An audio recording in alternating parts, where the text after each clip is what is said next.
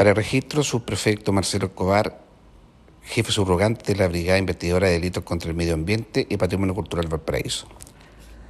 Oficiales de esta brigada especializada, gracias al monitoreo de las redes sociales y mercados públicos, lograron ubicar y detener por su responsabilidad del delito flagrante de receptación de monumento nacional de un sujeto mayor de edad, quien en la ciudad de Viña del Mar comercializaba candado perteneciente a los ascensores de Valparaíso, Varón, Bellavista Lecheros. Este último protegido como monumento nacional conforme al decreto exento número 866 del Ministerio de Educación.